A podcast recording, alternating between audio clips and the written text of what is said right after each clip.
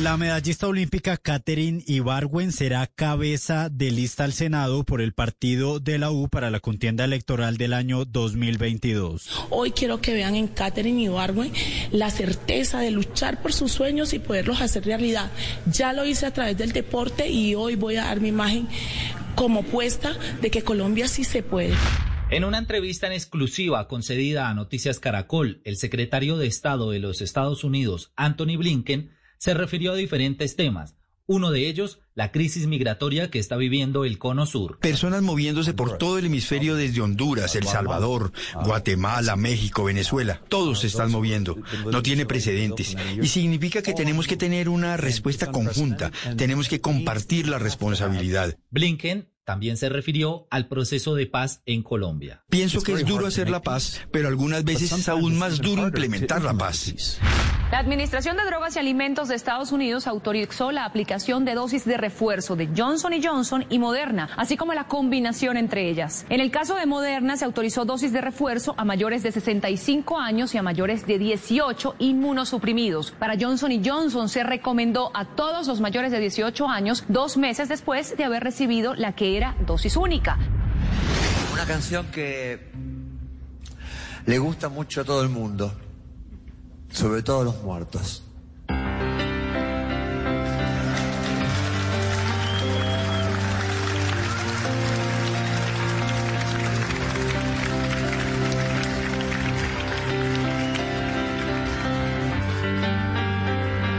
Escuchando el Unplugged de Carlos Alberto García Moreno, ese es el nombre de pila de uno de los más grandes del rock iberoamericano, del gran Charlie García. Iniciamos hoy el radar en Blue Radio y en bluradio.com. Es un gusto saludarlos. Hoy es sábado 23 de octubre.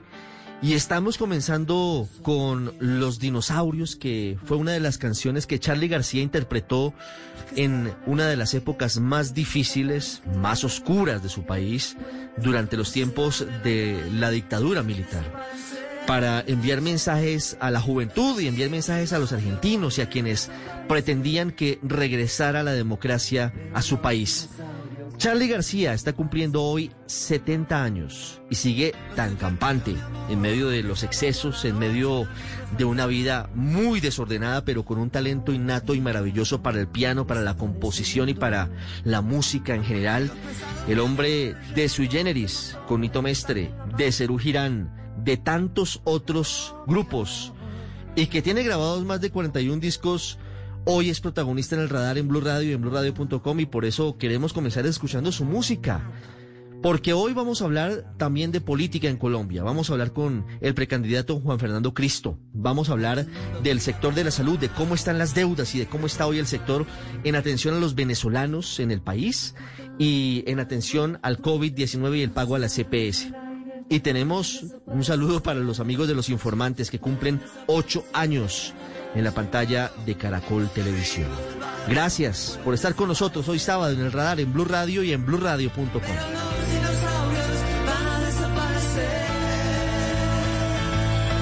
Usted está en el radar en Blue Radio. Seguimos presentándoles a ustedes en Blue Radio y en BlueRadio.com en Facebook a los precandidatos presidenciales. Algunos dicen que es muy pronto, pero esto comenzó. Ya estamos en la recta que nos conduce a mayo del 2022, cuando habrá nuevo presidente. Bueno, habrá nuevo presidente seguramente en junio en la segunda vuelta presidencial, pero esto comenzó. Hoy el invitado es Juan Fernando Cristo, exministro liberal, hoy en la coalición de la esperanza. Doctor Cristo, bienvenido. Ricardo, muy buenas, muy buenas tardes. Saludo muy especial a usted y a todos los oyentes. Muchas gracias por la invitación. Encantado de estar con usted. ¿Cómo va la candidatura? Pues la verdad, Ricardo, duramos, llevábamos más de un año ayudando a consolidar la coalición de la esperanza, a construir acuerdos programáticos, los principios éticos, a definir mecanismos para escoger el líder de la coalición de la esperanza, a apostarle a una propuesta que es bastante novedosa en el país, de juntar distintos liderazgos con orígenes diferentes, con trayectorias muchas veces contrapuestas, eh, que en el pasado tuvimos diferencias, que militamos en causas políticas también distintas, y juntarnos todos alrededor de, una propuesta de, cambio para el país distinta a la que están presentando como propuesta la, la derecha y la izquierda en Colombia, una propuesta más con vocación de permanencia en el escenario político colombiano. ¿Qué tan sólida es la coalición de la esperanza, doctor Cristo? Se lo pregunto porque usted mismo lo admite. Ha sido un año de trabajo juicioso porque están plasmadas muchas, muchas vertientes políticas, pensamientos.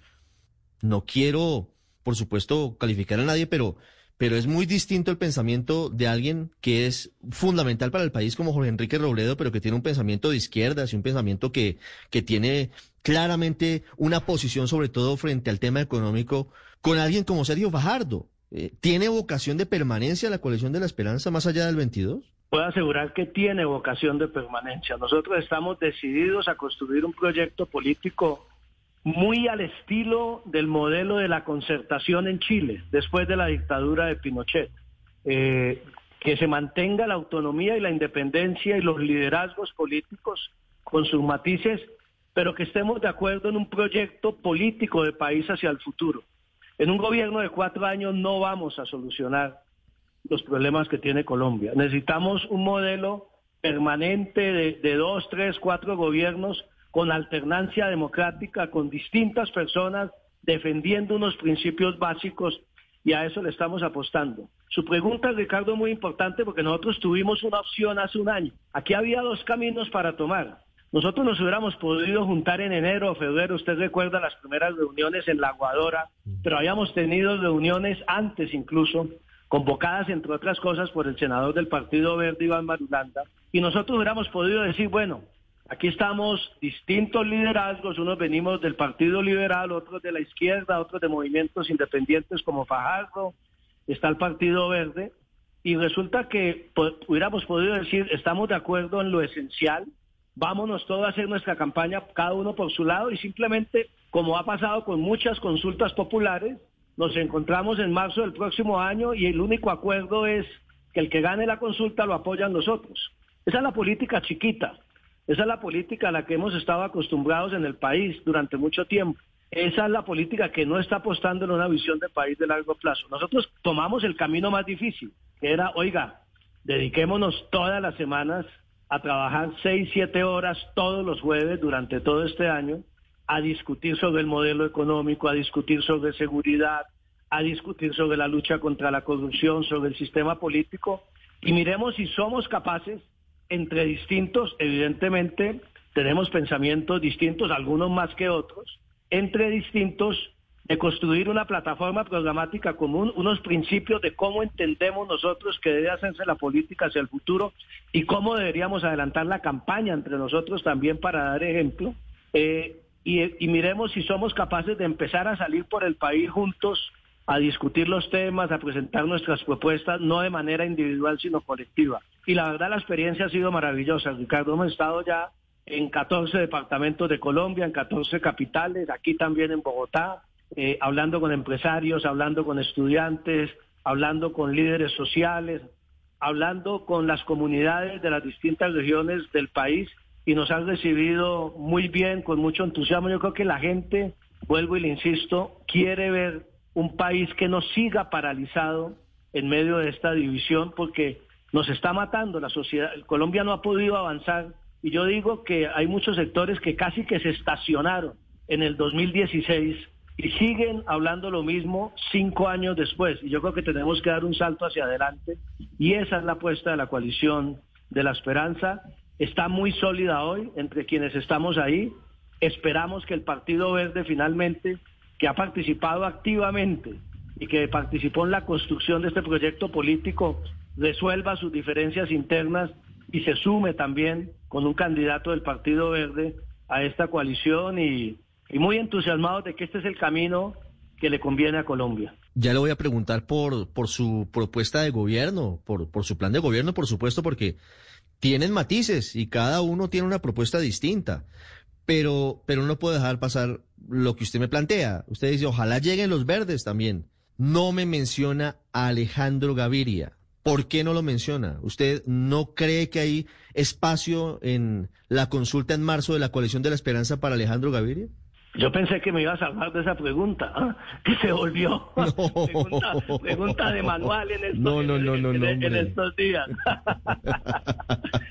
Mire, Ricardo, claro que hay espacio para Alejandro Gaviria. Y yo lo he dicho gráficamente, hay espacio para un Gaviria en la coalición de la esperanza, que es Alejandro Gaviria.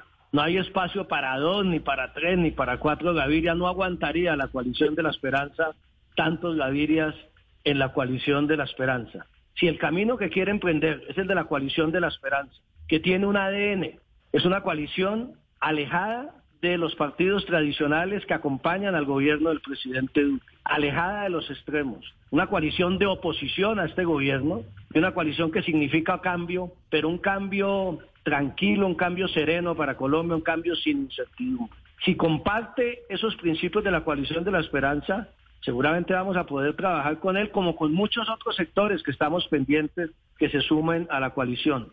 Pero si el camino que él quiere escoger es el camino del partido gavirista, es el partido, el, camino de, la estructura del Partido Liberal, pues la verdad la coalición de la esperanza no tiene ningún interés en trabajar con el partido de Gaviria. De Gaviria César, no de Alejandro. Fíjese que, que ahí empiezan varias varias preguntas que, que plantean incluso liberales, liberales que seguramente tampoco están muy contentos con la dirección de César Gaviria, pero, pero dicen Sotoboche, pues es que César Gaviria tampoco es un monstruo ni es un criminal. Y Sergio Fajardo, por ejemplo, para la gobernación de Antioquia, hizo coalición con los liberales, con otro Gaviria, con Aníbal, ¿no? Ahí para la alcaldía de Medellín, pero con otro Gaviria, digamos. Así que se han dado esas alianzas, se han dado esas coaliciones. ¿Por qué hoy, además usted siendo liberal de raíz, por qué esa animadversión directa y abierta con nombre propio hacia César Gaviria? Es un tema de coherencia política. Humberto de la Calle, Juan Manuel Galán y Juan Fernando Cristo pertenecimos al Partido Liberal y tomamos la decisión de separarnos del partido. Y fundamentalmente, ¿cuál fue la causa de esa decisión? que el Partido Liberal de Gaviria, en la primera vuelta presidencial del año 2018, la noche de la primera vuelta, tomó la decisión, sin consultar a sus bases, sin consultar a la gente, de apoyar la candidatura del Centro Democrático a la presidencia. Apoyar una candidatura que se había opuesto durante ocho años al proyecto de paz que lideró el Partido Liberal dentro del gobierno del presidente Santos al proyecto de víctimas que lideramos en el Partido Liberal durante el gobierno del presidente Santos. Hoy la gente, Ricardo, le está pidiendo coherencia a la dirigencia política y a los partidos. Y uno no puede, después de ocho años de estar acompañando el acuerdo de paz, la noche de la primera vuelta salir a apoyar a quienes opusieron todo el tiempo. Eh, y eso es un tema de principios. Y el partido ha estado acompañando estos tres años una agenda de derecha del gobierno Duque. Entonces la, coalición es una coalición de cambio. El Partido Liberal hoy no le significa cambio a Colombia. La coalición es una coalición de oposición al gobierno de Duque, Ricardo. El Partido Liberal está acompañando al gobierno de Duque. Ayer nomás la mitad de la bancada liberal y casi toda la bancada, la de Senado y casi toda la bancada de Cámara votó este adefesio de la modificación de la ley de garantías vía una ley de presupuesto un mico y un orangután sin precedentes en la historia legislativa de Colombia. Y ahí estuvo el Partido Liberal. Entonces la coalición no puede eh, hacer política y, presentarle al país una propuesta de cambio de la mano de lo que hoy significa el Partido Liberal en Colombia.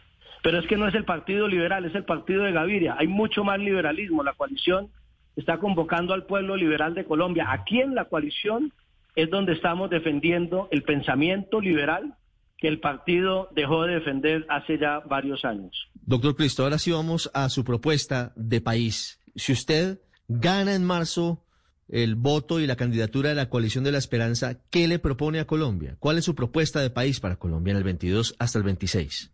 Bueno, Ricardo, nosotros lo que queremos plantear durante esta campaña y aspiramos a ganar la consulta con esa propuesta para llevar el liderazgo de la coalición de la esperanza a la primera vuelta presidencial es algo que yo le dije anteriormente. Este país nosotros queremos cambiar para unir a los colombianos y no para seguir en la división.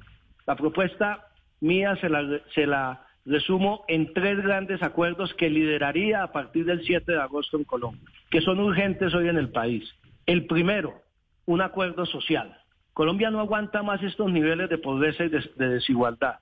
Tenemos que llegar a unos consensos para entender que tenemos que poner lo social por encima de cualquier otra consideración. Y para eso necesitamos en lo social, para poder luchar con eficacia contra la pobreza y la desigualdad, un plan de empleo, un plan masivo de empleo, que en el primer año genere un millón de empleos con inversión pública, un plan keynesiano, estemos a todo el país en obras públicas menores recursos para poder generar un billón, un millón de empleos en el primer año de emergencia. No podemos seguir con tasas de dos dígitos en el país. Y en los siguientes tres años generar tres millones de empleos, especialmente para mujeres y para jóvenes de Colombia. Un acuerdo en torno al empleo, un acuerdo social es fundamental. Segundo, Ricardo, un acuerdo institucional. Este país no puede seguir funcionando con el sistema político y el sistema de justicia que tenemos. Yo mismo intenté y fracasamos en el intento como ministro del Interior de impulsar reformas a la justicia y reformas al sistema político. Mientras nosotros sigamos con campañas de senadores que valen 15, 20 mil millones de pesos o de gobernadores que valen 20 mil, 30 mil millones de pesos, mientras no le metamos la mano a la financiación de las campañas, eliminemos el voto preferente, creemos una autoridad electoral independiente y autónoma con dientes para combatir la corrupción política, este Estado va a seguir fallando. Hoy lo que tenemos, Ricardo, es un Estado que no le funciona al ciudadano. Y un tercer acuerdo, Ricardo, que es el acuerdo territorial. La pandemia y esta crisis social han demostrado que Colombia no se puede seguir manejando desde las oficinas en el centro de Bogotá del Ministerio de Hacienda y de Planeación Nacional. El centralismo asfixiante nos está matando. Usted no se imagina, Ricardo, el sentimiento, el grito de abandono, de frustración de la gente en las regiones frente al, poder que ejerce Bogotá. Aquí lo que hay que hacer es un nuevo pacto fiscal para que metamos en una misma bolsa los recursos del sistema general de regalías, los recursos del sistema general de participaciones y los ingresos ordinarios de la nación, los impuestos que pagamos los colombianos, los metamos en una sola bolsa y, y, ven, y, y 30 años después de la constitución del 91 hagamos realidad la promesa de la autonomía y la descentralización. Barajemos y volvemos a repartir. Hasta hace algunos meses, doctor Cristo, la candidatura de Sergio Fajardo parecía la más sólida dentro de la coalición de la esperanza. ¿Usted cree que el fallo fiscal de la Contraloría por el tema de Hidroituango y el juicio que tiene que afrontar el doctor Fajardo en la Corte Suprema de Justicia por una actuación que tuvo cuando fue gobernador de Antioquia, pueden haber minado, pueden haber afectado severamente esa candidatura? Pues mire, Ricardo, primero en la coalición de la esperanza confiamos plenamente en la manera correcta y transparente como ejerció no solamente en ese caso, sino como gobernador de Antioquia y como alcalde de Medellín, como ha administrado lo público Sergio Fajardo. Es un hombre transparente, un hombre responsable con las finanzas públicas y un hombre que, es ejemplo de rectitud como funcionario y como servidor público. Y ya el cálculo político, Ricardo, de, que si una investigación afecta o perjudica, es muy difícil de, hacer hoy. Yo creo que la gente le cree a Fajardo, yo creo que ha venido dando unas explicaciones muy contundentes de sus actuaciones y, estoy seguro que, que podemos hacer una competencia sin tener en cuenta esos factores externos y ajenos a la política. En la coalición de la esperanza, ¿temen una eventual victoria de Gustavo Petro en las elecciones presidenciales, doctor Cristo? Muy buena pregunta, Ricardo. Yo he venido sosteniendo también esta semana que la coalición de la esperanza no se construyó ni para atajar a Petro ni para sacar al uribismo del poder. Sería un proyecto muy chiquitico, muy, muy mezquino en medio de la crisis que está viviendo el país. Nosotros estamos pensando más en grande y más a largo plazo, en una agenda y en una visión que debemos tener de Colombia hacia los próximos años. El país tiene que avanzar, vuelvo y como le dije anteriormente, y no quedarse estacionados en el 2016. Para eso construimos el proyecto de la coalición de la esperanza y esperamos con el candidato que escojamos en marzo, que espero ganar esa consulta, esperamos en el mes de mayo eh, derrotar tanto al proyecto político del pacto histórico como al proyecto político del uribismo, el gobierno, la derecha o las maquinarias tradicionales, como lo queramos llamar, o todos juntos que se van a aglutinar allí. Y yo estoy seguro que la gente va a terminar escogiendo un camino de, cambio, de transformación, no el statu quo que representa el gobierno y el uribismo, pero tampoco un cambio con incertidumbre que puede representar el pacto histórico para los colombianos. Y esa será la decisión de los colombianos, pero,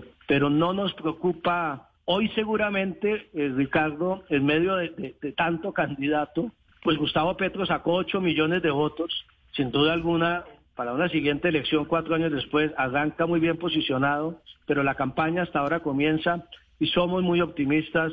Esperamos que pueda ser una campaña en, la, en donde la gente pueda debatir, controvertir y ojalá lo podamos hacer sin este clima tan nocivo de, yo no digo de polarización, la polarización es inherente a cualquier democracia, sino de radicalización del lenguaje. Ricardo, nosotros tenemos que ser capaces de sostener un debate civilizado en Colombia. Parece que se nos ha estado olvidando.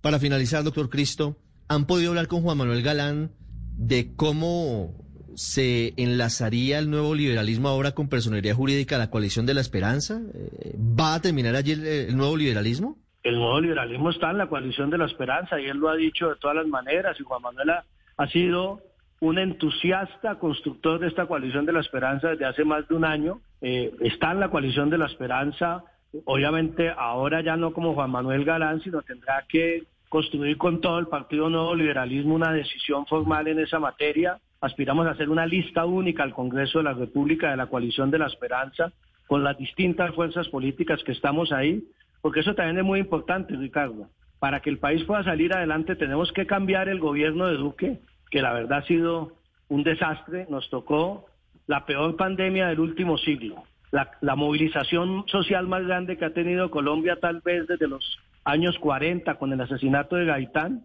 en manos del gobierno más incompetente y del presidente menos preparado para gobernar. Si queremos salir adelante hay que cambiar lo que significa el uribismo en el poder con Duque, pero también hay que cambiar el Congreso, Ricardo. Llegó a su nivel más bajo, yo creo que no puede caer más.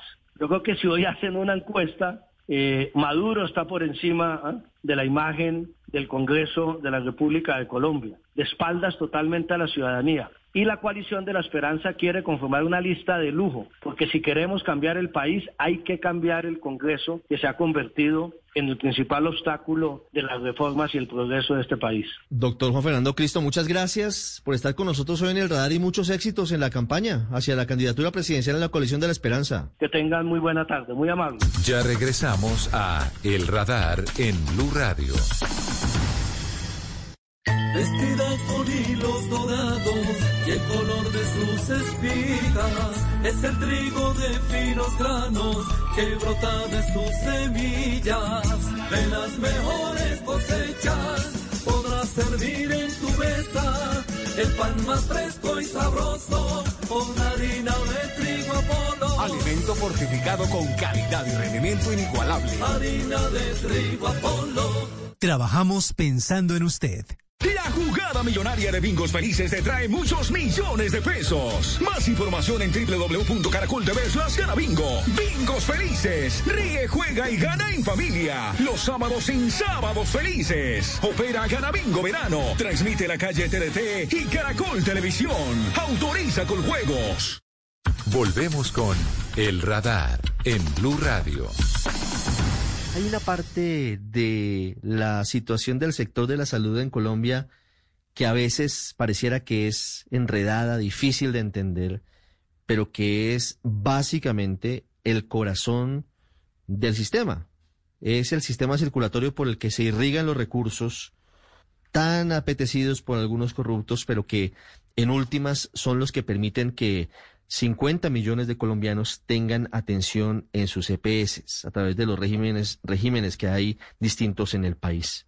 Y por eso hoy queremos hablar sobre cómo van los pagos para las EPS por el tema del COVID-19, sobre cómo está haciendo hoy el Estado colombiano para atender en salud a miles, a miles, casi millones de migrantes venezolanos que están en el país. Y también sobre un tema que no por poco tratado es menos importante como el acuerdo de punto final para buscar salidas a las crisis financieras que son circulares, cíclicas en el sector de la salud. Y por eso hoy queremos saludar a la viceministra de Salud, María Andrea Godoy, que está con nosotros en el radar en Blue Radio. Viceministra, buenas tardes. Buenas tardes, Ricardo. Gracias por atendernos. Quiero preguntarle primero por lo que está pasando con los pagos a la EPS por la atención a los pacientes con COVID-19. ¿Cómo se hacen esos pagos y cuánto dinero está comprometido desde el Estado colombiano, desde el gobierno central para dar eh, eh, con el cumplimiento de esas deudas? Sí, Ricardo, eh, la atención de las personas en todo lo que tiene que ver con el COVID-19 durante el año 2020 fue asumida por las EPS con los recursos que ellos recibieron de la unidad de pago por capitación, es decir, con los recursos corrientes que el sistema le paga a las EPS mes tras mes. ¿Esto por qué? El costo de las atenciones de COVID-19 durante eh, el año 2020, desde el momento en que se declara la pandemia en marzo hasta diciembre, de acuerdo con los reportes que han hecho las mismas EPS y las demás bases de datos con las que cuenta el Ministerio, ascendió a cerca de 3.1 billones de pesos ese costo en las atenciones tanto ambulatorias como hospitalarias que recibieron las personas que, que los requirieron. Ustedes saben que tuvimos aislamientos obligatorios y estos aislamientos obligatorios llevaron a que temas como lesiones, accidentes, otro tipo de infecciones, picos respiratorios y demás no se presentaran. Y eso lo que llevó fue a un ahorro frente a lo que comúnmente se gastaba en la UPC. Pero adicionalmente, las personas, teniendo en cuenta todo el tema del aislamiento y obviamente el temor de las personas al asistir a los centros de salud de un contagio por tener una mayor exposición, eh, también llevaron a que no se diera el uso y el consumo de los servicios de salud en igual forma. Esto lo que llevó fue a unos ahorros dentro de la UPC que permitieron que con esos recursos durante el año 2020 se pudiera financiar la atención de los 3.1 billones que le indiqué que costaron aproximadamente las atenciones de COVID en ese año. Esta situación no ha sido igual en el 2021. En el 2021, teniendo en cuenta la reactivación económica, que ya no están los aislamientos, que las personas han vuelto a salir, que ya las personas están yendo a los centros de salud a tener las atenciones no COVID, que no son derivadas de COVID, las atenciones normales, y que obviamente, como es de todos conocido, tuvimos un pico muy alto, muy prolongado en los meses de mayo, junio y parte de julio de este año lo que se observó es que ya la UPC no resulta suficiente y en esa medida el gobierno acaba de disponer una suma de 1.9 billones de pesos para complementar esos recursos de la UPC y poder financiar las atenciones que se han prestado en COVID durante el año 2021. ¿Esa plata es suficiente, viceministra, para tapar el hueco que había para esa canasta o para ese punto de la CPS frente al COVID? En este momento esa plata es suficiente y se calculó de acuerdo también con información que reportaron las EPS. Esa plata se le va a girar directamente a las IPS, pero obviamente estamos a la espera si se llega a presentar otro pico, como se ha anunciado, la posibilidad de otro pico en el mes de noviembre, tendremos que entrar a, a evaluar de igual manera, como se hizo en esta oportunidad, la suficiencia de la UPC y con ello determinar si hay necesidad de recursos adicionales. Viceministra, ¿de dónde salen esos recursos? Esos recursos son recursos extraordinarios diferentes a los del sistema, como les decía, y vienen del Fondo de Mitigación para la Emergencia, que fue creado con ocasión de la declaratoria de la emergencia sanitaria y con ocasión de la emergencia económica y social que se declaró al momento en que iniciamos la pandemia. Viceministra, le quiero preguntar por la atención en salud para los migrantes venezolanos. ¿Cuánto dinero se dispone desde el gobierno nacional para, para ese rubro y cómo se presta atención a esas personas? Bueno, la, la, atención de en salud a los migrantes se hace bajo dos esquemas. Uno, el, todos los migrantes regularizados que cuentan con el permiso de permanencia y ahora con el permiso de protección que dan bajo el marco del estatuto temporal, se pueden afiliar al sistema de seguridad social en salud en las mismas condiciones que se afilian los colombianos. En este momento tenemos cerca de 400 mil migrantes que están afiliados ya al sistema de salud. De ellos, el 52% están afiliados en el régimen contributivo, es decir, que cotizan por su afiliación al sistema y el 48% en el régimen subsidiado.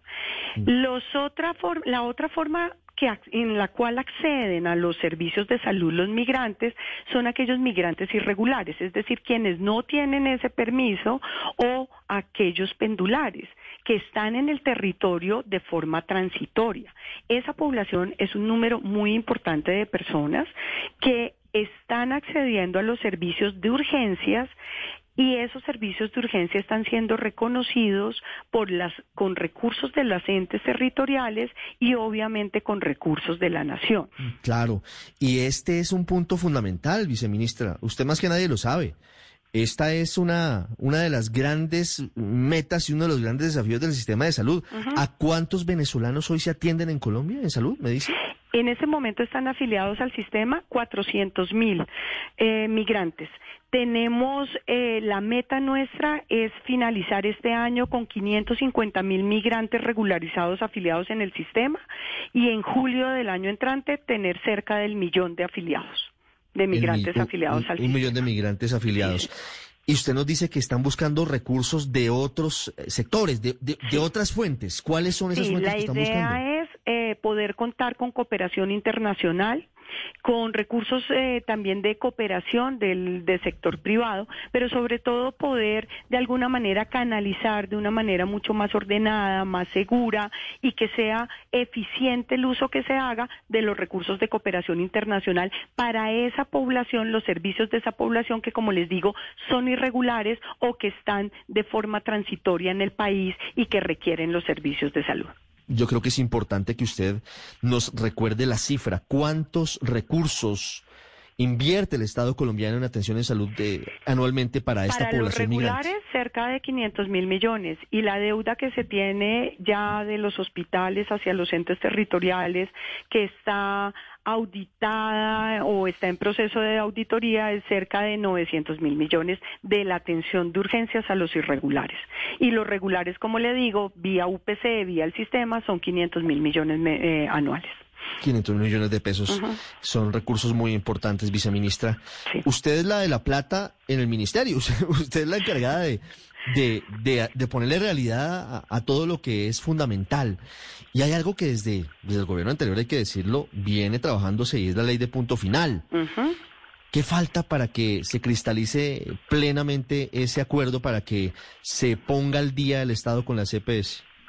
Ok, el acuerdo de punto final que fue establecido en la ley del plan del presente gobierno bajo la política del gobierno de sanear las deudas eh, ha tenido avances tanto a nivel territorial como a nivel nación. Les recuerdo que por este concepto se fueron acumulando en el tiempo más que unas deudas, en el régimen subsidiado unas deudas de los entes territoriales que debían pagar los servicios que no estaban financiados por la UPC. Las entidades territoriales han reportado que ya han auditado y pagado deudas por 1.1 billones de pesos. Entonces, si ustedes ven, ya nos queda una brecha pequeña para efectos de poder cerrar estas deudas este saneamiento de deuda, las entidades territoriales tienen un plazo hasta el 30 de, hasta el 31 de diciembre para acceder a los recursos de cofinanciación. Sin embargo, con la reciente ley de presupuesto se aprobó un artículo por parte del Congreso donde se amplía ese plazo para poder acudir a esos recursos de cofinanciación hasta junio del próximo año. Eso es lo que tiene que ver con el régimen subsidiado. Lo que tiene que ver con el régimen contributivo, las otras EPS que le cobraban estos recursos a la ADRES, ahí lo que se están adelantando son unos procesos de auditoría.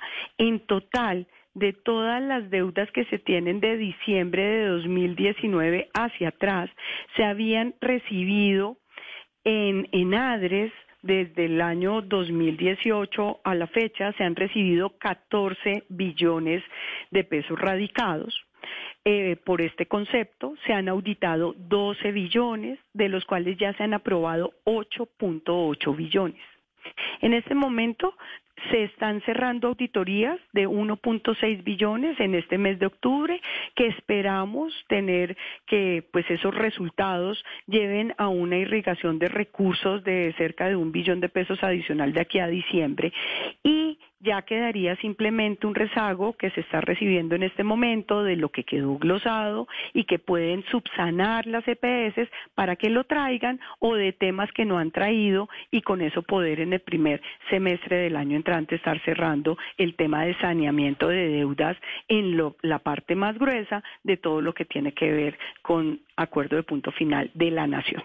Está muy claro, es un asunto fundamental porque se trata básicamente de poner al día al sistema que nos sirve a todos, nos sirve a todos porque eso es fundamental para que se garantice la atención oportuna, para que no haya impasse ni inconvenientes cuando hay atención de los pacientes, cuando hay casos en los que se presenta, por ejemplo, la situación de los hospitales que dicen que no tienen recursos, muchos, muchos problemas que pretenden cerrarse con esta ley de punto, con este acuerdo de punto final. Señora viceministra María Andrea Godoy, ha sido usted muy amable, muchas gracias. Muchas gracias a usted, Ricardo, muy amable. Usted está en el radar, en Blue Radio. Siempre es un buen momento para celebrar el buen periodismo y una gran oportunidad para hacerlo es hablar hoy en el radar para todo el país y el mundo, pero también para los amigos de las redes sociales, de Los Informantes. Los Informantes, programa bandera del canal Caracol, que está de aniversario, ya son ocho años liderando la franja de opinión del canal Caracol los domingos, con una idea muy interesante porque se trata de, de acomodar a la realidad colombiana esos grandes programas de reportajes que son tan importantes y tan queridos por el público, entre otros de los Estados Unidos. María Elvira Arango es la directora de Los Informantes, es quien ha echado a andar esta idea y que está con nosotros. María Elvira, felicitaciones. Gracias, Ricardo. Feliz, orgullosa de tremendo equipo, porque ocho años, como usted dice, uno hay veces los años, bueno, uno se hace como el bobo de cuántos va cumpliendo, eh, pero que un periodístico cumpleaños es motivo de gran celebración Ocho años son un montón eh, y es que si hace la cuenta, Ricardo, son más de 1.110 historias. Pues más de 1.100 historias en eh, una franja que estaba colonizada por otro tipo de programas, pues es todo un logro. Además es habitual a la audiencia a formatos de periodismo de, de buena calidad, periodismo tranquilo, periodismo distinto al que a veces tenemos en Colombia por, por cuenta de la coyuntura y de, y de la vorágine de noticias que pasan todo el tiempo y que es fundamental tener ese momento de pausa y de reflexión. Bueno, usted sí, le yo sé que le tenía fe, por supuesto, porque si uno no le tiene fe, pues no se mete a una cosa de estas. Pero, pero, pero, pero en, en, un escenario como el colombiano decir, ¿será que veía usted a los ocho años todavía a los informantes tan campante como Johnny Walker como está hoy? Ay, es, ha sido pues la felicidad, Ricardo, porque sí es difícil. Es difícil porque eh, normalmente los periodísticos no tenían larga vida, es la verdad. Y este formato resultó ser eh, perfecto, no solo para la franja del domingo, como usted dice bien, sino que la mezcla de tres historias hace que usted en su casa se interese por alguna de las tres. Es imposible que las tres le sean indiferentes, es imposible que no le interese alguna de las tres. ¿Cómo, ¿Cómo es el proceso para conseguir historias que, que realmente a veces uno dice, ¿y de dónde la sacaron? Eh, primero, la virtud es un equipo periodístico que está todo el tiempo con las antenas puestas, leyendo prensa, escuchando radio, eh, hablando con fuentes, buscando como locos, porque lo más difícil es tener el cuento. Y como le digo, ya una vez eh, uno tiene la historia, hacemos un gran consejo de redacción los lunes, en donde cada periodista y cada productor tiene que ir a vender su tema y defenderlo con el alma y, luego, bueno, echarlo a andar, grabarlo, grabarlo, luego, como le cuento, editarlo y uno sobre el camino va puliéndolo, ajustándolo,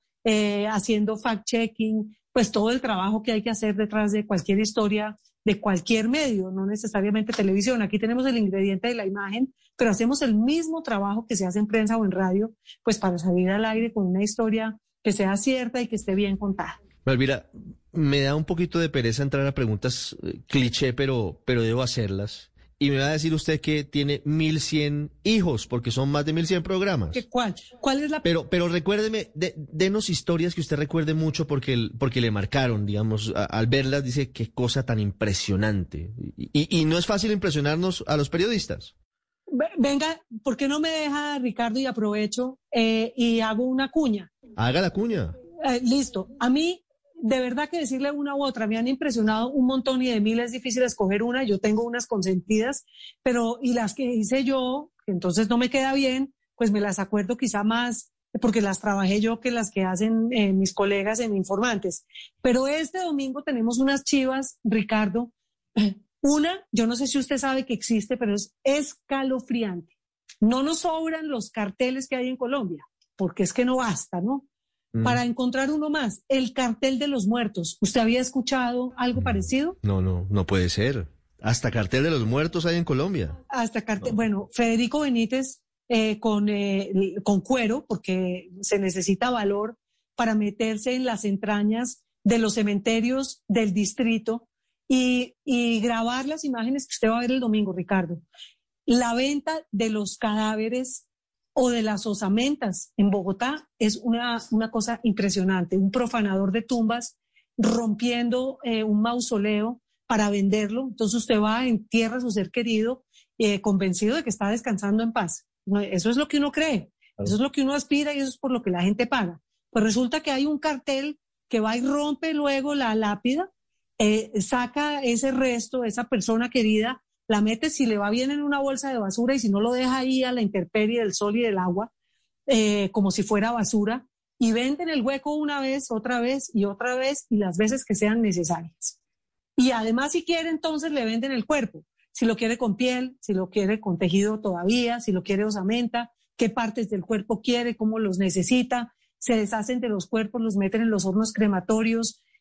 Le digo que eh, mejor dicho, de las historias eh, miedosas, esta de por escalofriante, por escandalosa, me parece la del domingo, es una gran chiva de Federico y las imágenes son aterradoras. Esa es una de las, de las, de las tres. ¿Cuáles son las otras dos que, veremos este domingo? No sé si se acuerda usted, Ricardo, porque ustedes dieron la noticia en Blue, eh, eh, tristísima, de una mamá venezolana que vino a Colombia, por supuesto en Cúcuta, por Táchira, cruzó y tuvo el bebé en el andén tuvo una niñita en el andén. Llegaron dos policías, usted no sabe la belleza de agentes de la policía que la asistieron, ellos atendieron el parto, le pusieron milagros, porque ¿cómo más le van a poner? Le pusieron milagros a la niña y vive debajo de un puente, Ricardo. No puede ser. Eso cuando uno dice, no, es que va a terminar debajo de un puente, bueno, pues hay gente que vive debajo de un puente, la pobreza más increíble donde llegó esta niñita a la vida, en el peor lugar del mundo, creo yo. Y la última es la mujer o el hombre, porque ya es, es una mujer trans, más intervenida de la historia del planeta. Eh, se operó todo, se quitó las orejas, se operó la nariz, la lengua, se inyectó los ojos de verde y se convirtió en, no lo va a creer, en dragón. Se llama Lady Dragon y bueno, es una historia impresionante, se convirtió en un, en un lagarto. Y, usted la ve y es eso, un, dragón. Ella sí es la verdadera reina de los dragones. Eso para celebrar ocho años bien vividos. Eh, una buena y ojalá además sea una larga vida por delante. Malvira, felicitaciones.